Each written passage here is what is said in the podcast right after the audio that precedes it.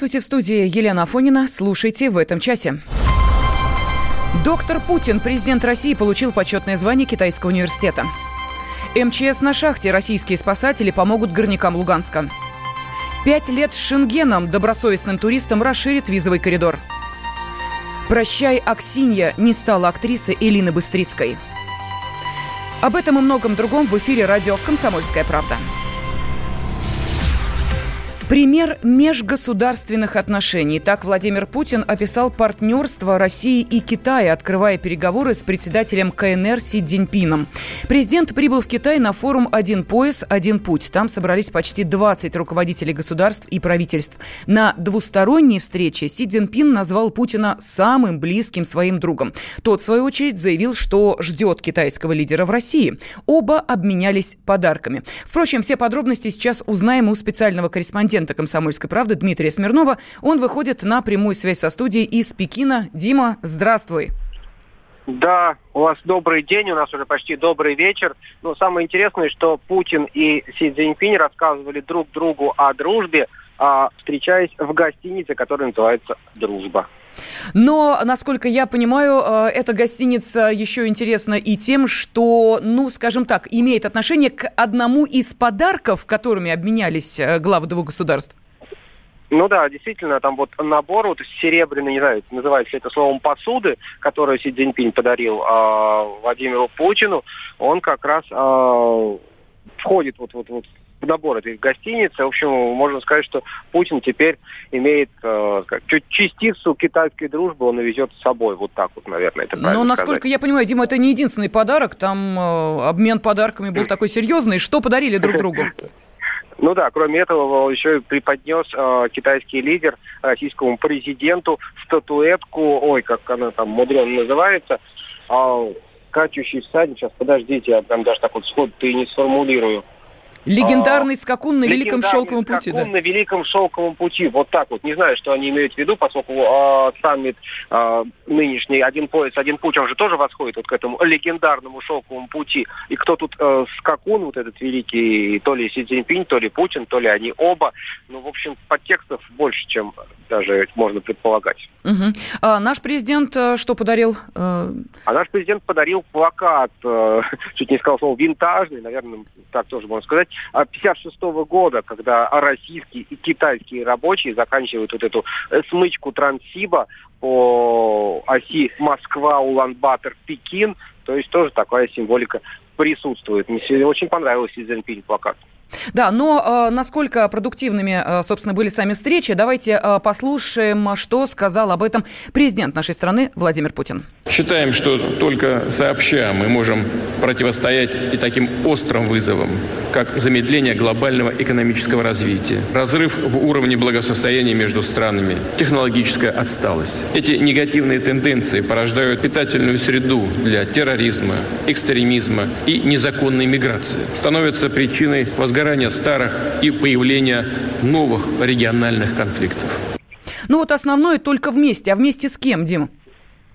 Ну, ты знаешь, потому что э, эти слова Путин уже так чуть-чуть надо отойти назад, uh-huh. э, вернее, от, от, чуть-чуть раньше начать, потому что э, когда китайцы только придумали вот эту свою инициативу «Один пояс, один путь», это такое... Э, евроазиатское, даже не знаю, как это правильно назвать, э, стратегическое партнерство, общее экономическое пространство, э, которое захватывает вот весь континент, весь континент, в смысле Европу и Азию, говорили, что как-то это конкурирует с тем, что создает Россия, Евразес то есть объединяя вокруг себя постсоветское пространство. И действительно казалось поначалу, что противоречий больше, чем совпадений. Но вот прошло почти пять лет, э, кстати, за эти шесть лет встречались Путин и Си Цзиньпинь 30 раз, посчитали тут не ленивые люди. А, и выяснилось, что, в общем-то, э, сейчас противоречий почти нет, и Путин об этом тоже говорил, что вместе вот мы создаем общую какую-то вот экономику, которая будет вот противостоять, надо сказать, западной модели. Путин этого не произнес, но это в подтексте было. Угу. Что вот эти санкции и рестрикции, торговые войны, они у нас вот здесь не происходят. Они происходят с другой стороны, с запада идут, и а вместе мы против них вполне себе противостоим. Спасибо огромное. Э, на связи с нашей студией был спецкор комсомолки Дмитрий Смирнов. Ну а председатель КНР Си Цзиньпин еще и вручил президенту России Владимиру Владимиру Путину диплом почетного доктора университета Цинхуа. Кстати, это звание для Путина стало восьмым. В прошлый раз он получил подобное звание в греческом университете Пелопоннеса в 2018 году.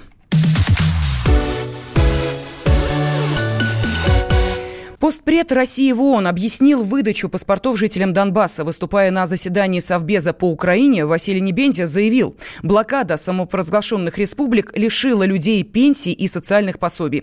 Поэтому упрощенный порядок получения российского гражданства – это гуманитарная мера. Хочу все-таки еще раз спросить у вас, какой пункт Минских договоренностей мы нарушаем? Вы читали Минские договоренности? Дончане и луганчане заслужили возможность вновь оказаться под надежной опекой и социальной защитой государства. Они, как и все мы, сидящие в этом зале, рассчитывают на реализацию своих законных прав и прав своих детей, на образование, социальное обеспечение, медицинское обслуживание. Украинское государство ничего этого им не предоставляет. Поэтому мы вынуждены были предложить им наше содействие. При этом никто ни у кого ничего не отбирает. Наоборот, мы сознательно берем на себя большую экономическую и социальную нагрузку. Небензи подчеркнул, что решение о получении российского паспорта будут принимать сами жители ЛНР и ДНР. Никто их заставлять не будет. Также постпред сообщил, что сразу после событий 2014 года в Россию выехали миллионы украинцев. Сейчас их число составляет 2,5 миллиона. Экстренное заседание Совета безопасности ООН созвали по просьбе Киева. Там заявили, что упрощенная выдача российских паспортов гражданам непризнанных республик противоречит международному праву. Украинская сторона просила принять документ, осуждающий инициативу Кремля. Однако по итогам заседания Совбеза никаких резолюций принято не было.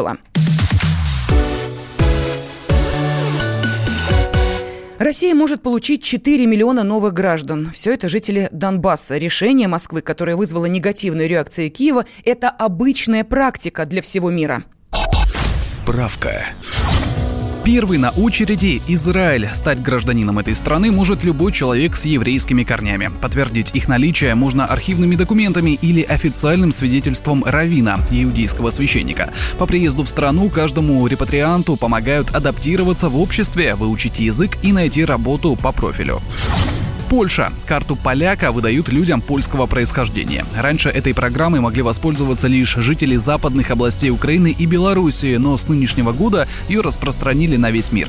Документ позволяет легально работать в Польше, правда, без автоматического предоставления гражданства. Для получения карты нужно немного пройти тест на знание польского языка. США. Грин-карта – это вид на жительство в Америке. Надо просто заполнить анкету на сайте. Здесь как в лотерее. Либо повезет, либо нет. Ежегодно стать американцами хотят 10 миллионов человек со всего мира, но повезет лишь 55 тысячам. Такая квота. Те, кого одобрили, переходят на следующий уровень. Здесь уже сложнее. К работе подключаются спецслужбы и досконально проверяют человека. Подозрительных сразу отсеивают. Румыния. Бухарест выдает паспорта по территориальной принадлежности. Например, Молдавию румыны считают своей исконной землей, а посему раздают гражданство ее жителям направо и налево. До Второй мировой войны Румынии принадлежала и часть Украины, Черновицкая область, жители которой сейчас могут быстро получить румынский паспорт. Для этого нужно доказать, что предки проживали на этой земле до 1918 года. 150 тысяч человек уже из украинцев перевоплотились в румынов и получили европейские паспорта. Венгрия. В 2018 году между Будапештом и Киевом разразился скандал. Оказалось, что консульство Венгрии выдавало паспорта украинцам в Закарпатской области. Для получения гражданства надо было вслух трижды присягнуть на верность Венгрии. Документы оформляли всем желающим, но просили не сообщать об этом украинским властям. Когда до Киева все же дошло, выразили ноту протеста, а украинские радикалы попытались разгромить венгерское посольство. В ответ Будапешт объявил о нарушении прав всех венгров на Украине. Адресной раздачей паспортов занимаются многие страны. Это эффективный инструмент мягкой силы. Если в каком-то государстве серьезные экономические и социальные проблемы, а рядом другое, более стабильное государство, близкое по культуре, то люди, конечно, захотят получить нормальное гражданство. Ароматы ванили, сладкой ваты клубы Надо мной проплывают пропадая вдали. Заплетаются косы виноградной лозы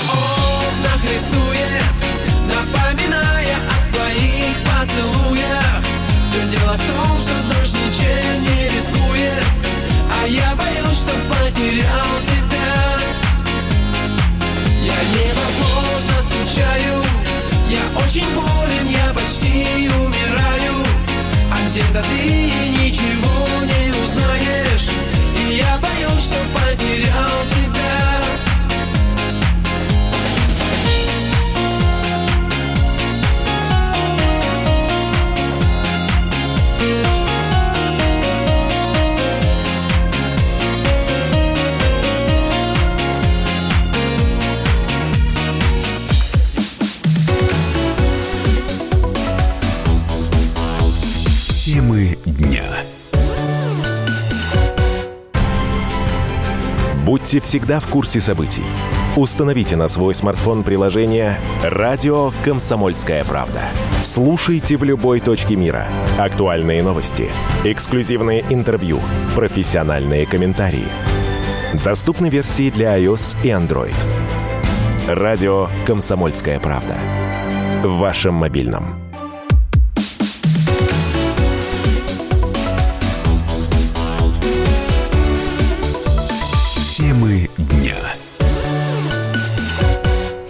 Студия Елена Афонина. Мы продолжаем. Выехать за рубеж на майские праздники не смогут около трех миллионов россиян. Такие данные привели Федеральной службы судебных приставов. Речь идет о задолженности по кредитам, налогам, алиментам и различным штрафам. Ограничение установлено, если сумма превышает 10 тысяч рублей.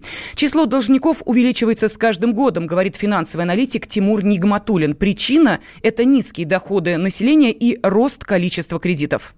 Кредитование идет сейчас активно, последние годы имею в виду, потому что снижается процентная ставка Банка России, вслед за ней снижаются процентные ставки по кредитам. Банки более агрессивно продают э, кредитные продукты, ну, потому что они видят, что снижается просрочка. Ну, то есть такой комплексный момент. Как бы зарплаты не выросли, даже немножко снизились э, с начала кризиса. Мы вот подсчитывали реально располагаемые доходы, ну, то есть зарплаты, некоторые другие доходы за вычетом инфляции упали на 12%. Ну, то есть э, больше денег не стало. А платить по кредитам, собственно, больше не могут. Но поскольку ставка снижается, соответственно, за тот же объем денег, взятых в кредит, нужно платить меньшую сумму. Поэтому, собственно, рынок растет. Вы видите, что ставка низкая, и в какой-то момент перестаете копить, не знаю, на iPhone, а берете его в кредит. Потому что ставка достаточно низкая. Запрет на выезд из страны – действенный способ бороться с неплательщиками, отмечает директор Института стратегического анализа Игорь Николаев. Никто не хочет лишиться отпуска сами приставы, если несколько лет назад они только начинали соответствующую работу, соответственно, с точки зрения администрирования, они тоже идут вперед, если можно так сказать, совершенствуют, масштабы увеличивают. Так что повышает эффективность своей работы. Они увидели, что это действует и достаточно сильно, потому что когда человек встает перед выбором где-то найти деньги и погасить долги, или не будешь гасить долги, но тогда ты вынужден будешь отказаться от долгожданной поездки за рубеж, то, как правило, люди стараются все-таки найти эти деньги и расплатиться. Однако у должников пока есть легальная возможность для отъезда за границу. Это маршрут через Белоруссию. И в продолжении темы туристам с хорошей визовой историей упростят получение Шенгена. Российские путешественники смогут претендовать на мультивизы сроком до пяти лет. В Еврокомиссии заявили, что механизм доступен для добросовестных граждан, которые не нарушали условия предоставления краткосрочного Шенгена. Также отпускникам разрешат подавать заявление заранее. Сделать это можно будет за полгода до поездки, а не за три месяца, как сейчас.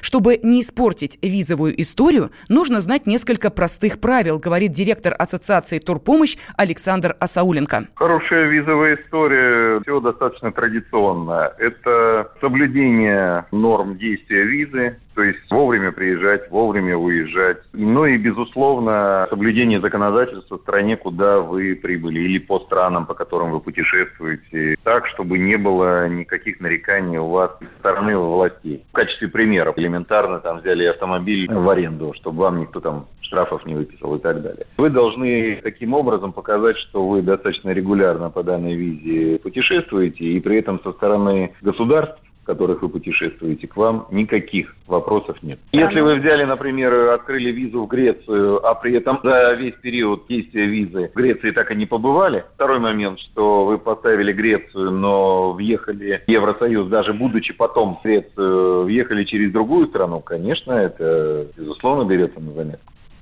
Выдача длительных виз никак не повлияет на тур потока из России, считает главный редактор портала «Туризм.ру» Алексей Песков. Уже достаточно длительное время шенгенская виза не является является каким-то сверхценным приобретением, которое очень трудно заполучить. Все, кто хочет ездить в Европу, ездят по, и по существующим правилам. Мы даже можем взять украинский пример без виза. Люди попробовали, как только это появилась возможность, а потом статистика посещений европейских стран вернулась прежнему уровню достаточно быстро, там, в течение месяца. Я думаю, здесь картина точно такая. Никак не повлияет. Это облегчит жизнь людям, которые покупают достаточно часто европейские туры какие-то. Кроме этого, никаких особых всплесков, там, посещаемости, чего-то не будет. Тем временем в визовых центрах образовались очереди из отпускников сотрудники не успевают обрабатывать все заявки. Наиболее сложная ситуация в представительствах Испании, Чехии и Франции. Подходит к концу Великий пост. В этом году один из самых важных православных праздников Пасха выпадает на 28 апреля. Традиционно в этот день э, красят яйца, а также угощаются куличами. О них-то и пойдет сейчас речь. Юрий Кораблев э, посмотрел на это, не удивляйтесь, с точки зрения экономики. По традиции куличи принято выпекать самостоятельно. В народе говорят, если пасхальный хлеб получился вкусным и красивым, то в семье обязательно все будет хорошо. Но современность диктует свои условия.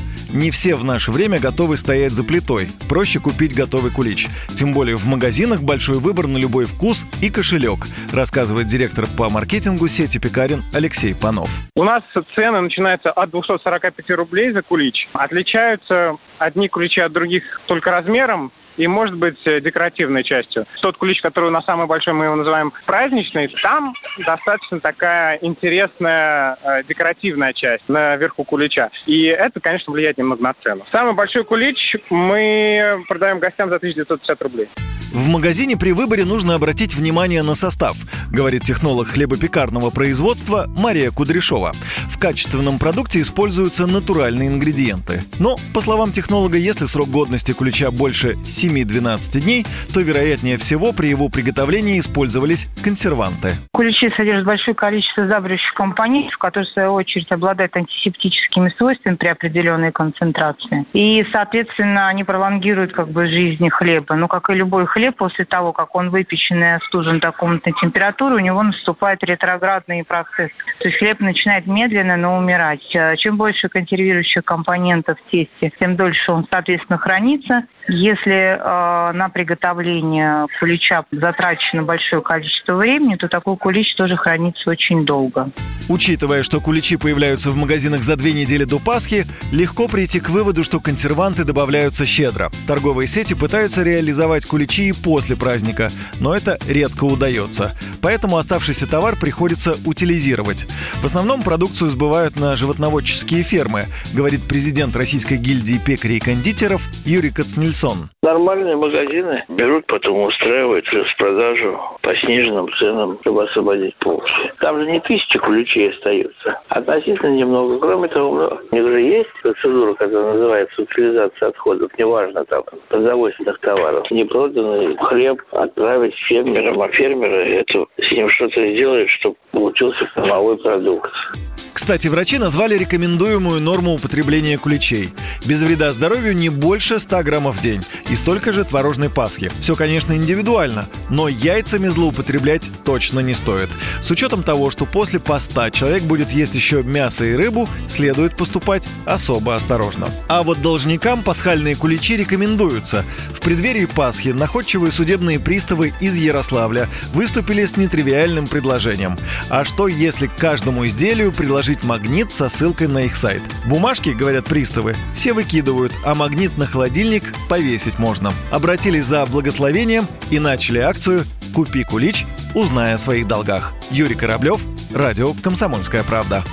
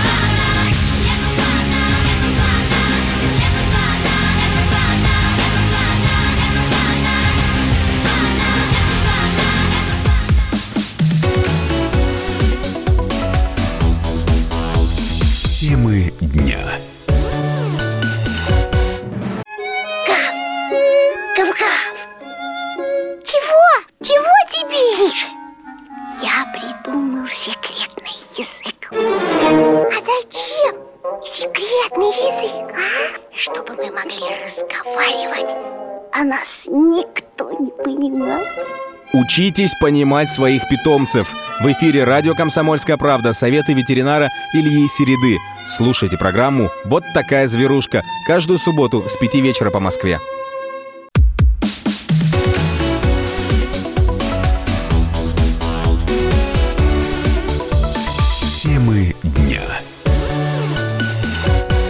Студии Елена Фонина мы продолжаем. На Луганской шахте «Схит-Карбон» идут спасательные работы. Накануне в результате взрыва под землей оказались 17 человек. Тела троих уже подняты на поверхность. Судьба остальных неизвестна. МЧС России по просьбе властей самопровозглашенной республики направила к месту ЧП свой отряд. На прямой связи со студией наш корреспондент Донбассе Никита Макаренков. Э, Никита, здравствуй. Здравствуйте. Российские горноспасатели уже приступили к работе? А, Да, к работе они приступили. Российские спасатели привезли э, необходимое оборудование для спасательных работ, которого нет в республиках Донбасса. Сейчас э, спасатели МЧС России вместе с силами ЛНР производят разбор завалов, проводится деозация и крепеж э, отвалившейся породы. А По последним данным, которые к нам поступили буквально только что, на поверхность достали тела уже четверых погибших шахтеров. Об этом нам сообщили сами спасатели. Еще 13 горняков остаются под завалами. Возле шахты дежурят родственники тех, чьи жизни сейчас под вопросом. Надежда, конечно же, остается, но шансов, как сообщают специалисты, ничтожно мало. Э, Мини-шахта «Схит Карбон» открылась в 2006 году. Со второго полугодия 2014 года из-за войны она остановила работу. Предприятие находилось в поддерживающем режиме. Сотрудники делали все, чтобы сохранить шахту и не, до- э, не до- не допустить затопления выработок. Шахта запустила работу только с января 2018 года. Как говорят очевидцы, взрыв был э, мощной силы. Но взрыв, конечно, был неимоверная сила. Я там рядом живу, я все это слышу. Слышно, как вагоны эти ходят, выходят на поверхность. В огороде стою, там занимаюсь грядочками. Слышу взрыв какой-то сумасшедший. Сам себе так говорю, о, что это военные что-то рванули, только что-то не в той стороне. Что-то не то, там шахта. Я голову поднимаю над головой. Черный рыб стоит. Я вот все бросаю, бегом же туда через бугорчики. Прибегаю, там вот такое говорю. Клубы черного дыма со ствола валят. Все разбито, все молчит. То, что вентиляторы все гудит, это беда. Никита, продолжай. Мы- Да. Всего в момент э, взрыва э, метана на шахте Сидкарбон 25 апреля находилось 20 горняков. Троим чудом удалось выжить. Они вышли на поверхность самостоятельно. Это проходчики, которые работали на соседнем стволе, между стволами считанные метры. Они были в забое и думали, что сработал э, детонатор. Закольцевалась струя угарного газа, и их спасло, что к ним тянуло свежий воздух. А, Власти республики держат ситуацию под контролем. А, Глава ЛНР Леонид Пасечник поблагодарил Россию за помощь и поддержку в трудную минуту. Сам Леонид Иванович находится на месте аварии. Также место происшествия не покидает глава спасательного ведомства республики Евгений К- Коцовалов. Не только война уносит жизни людей, для всего Донбасса это огромная трагедия. А, Никит, скажи, пожалуйста, а версия, с, э, версия теракта, она сейчас исключена? А, Сейчас основная версия это взрыв э, метана газа. А Версия теракта, возможно, рассматривается, но в первых э, рядах она не стоит. И э, еще один вопрос. Э, Мы слышали сейчас в рассказе очевидца, что люди сначала подумали, что э, это э, взрывы. Скажи, пожалуйста, насколько сейчас в Донбассе э, тяжелая ситуация и усилили ли э, свои э, действия украинские военные? А, Да, после введения указа о упрощенной выдаче паспортов жителям Донбасса, украинские военные действительно усилили обстрелы республик Донбасса и Донецкой и Луганской Народной Республики. А, Количество выпущенных мин из-за злости украинских властей а, увеличивается с каждым днем. Ну вот сейчас э, ситуация до сих пор остается напряженной на фронте. Э, Спасибо огромное. На связи с нашей студией был э, субкор комсомолки в Донбассе Никита Макаренков. Умерла Элина Быстрицкая. Народная артистка ушла из жизни на 92-м году. В последнее время актриса тяжело болела и сегодня утром скончалась в реанимации одной из московских больниц. Как сообщили в Малом театре, где Быстрицкая служила с 1958 года, прощание состоится в понедельник. Друзья и коллеги надеются, что похоронят ее на Новодевичьем кладбище. Ирина Быстрицкая родилась в Киеве, где окончила Государственный институт театрального искусства. Дебютной работой в кино стала роль военного врача в фильме «В мирные дни». Но славу Быстрицкой принес, конечно же, «Тихий дон» Сергея Герасимова, в котором она сыграла Аксинью. Надумал что? Дружечка моя, родимый мой, давай уйдем. Кинем все и уйдем. И мужа, и все кину, лишь бы ты был. На шахту уйдем далеко. На барамыновских рудниках у меня дядя родной в стражниках служит. Он нам подсобит. Гриша. Пусть словцо уронил. Дура ты, Аксинья, дура. Ну куда я уйду от хозяйства? Режиссер Андрей э, Житинкин, э, который ставил в Малом театре, где с 1958 года служила Элина Быстрицкая, не один спектакль с участием актрисы, и сегодня вспоминает о работе с ней. Последнюю главную роль она сыграла в моем спектакле «Любовный круг» по Сомерсету Моему. И когда я начал репетировать, я думал, ну кто же, должен быть какой-то очень неожиданный ход. И когда я ей предложил, она очень обрадовалась. Это ведь только кажется, что у нее очень счастливая судьба. Она иногда годами ждала главных ролей, и вот это был тот случай, когда после восьмилетнего перерыва вот она сыграла эту главную роль. И сыграла, знаете, необыкновенно. Почему? Потому что все привыкли видеть ее такой грандам, знаете, такой красавицей. Ну, вспомните хотя бы ее фильмы «Тихий дон» и так далее, и так далее. И роли у нее были всегда героические. А здесь надо было сыграть яркую характерную роль. Кокетку в прошлом леди Китти. И она замечательно это делала. И я понял по той жадности, с которой она репетировала и играла, что она, конечно, вы знаете, не наигралась вот в характерных ролях. И никто, может быть, и не знал, а насколько она яркая, комедийная, может быть, актриса. Актриса Малого театра Полина Долинская рассказывает, что для всех Елена Быстрицкая была примером для подражания.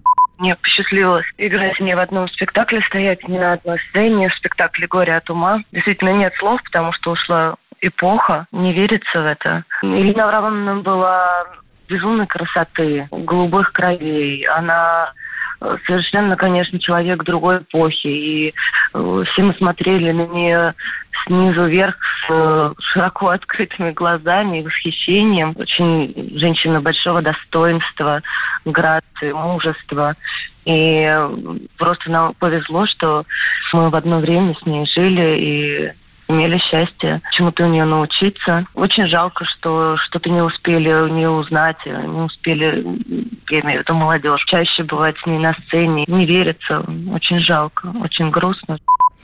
Фильмография Елены Быстрицкой «Десятки лент». Актриса удостоена многих наград, в том числе Ордена Трудового Красного Знамени, Отечественной войны второй степени, Октябрьской революции, за заслуги перед Отечеством первой, второй и третьей степени, лауреат премии «Триумф», «Вера и верность», «Золотая маска» и других. Быстрицкая была президентом благотворительного фонда в поддержку искусства и науки, профессором, академиком нескольких академий и вице-президентом Международного фонда охраны здоровья матери и ребенка.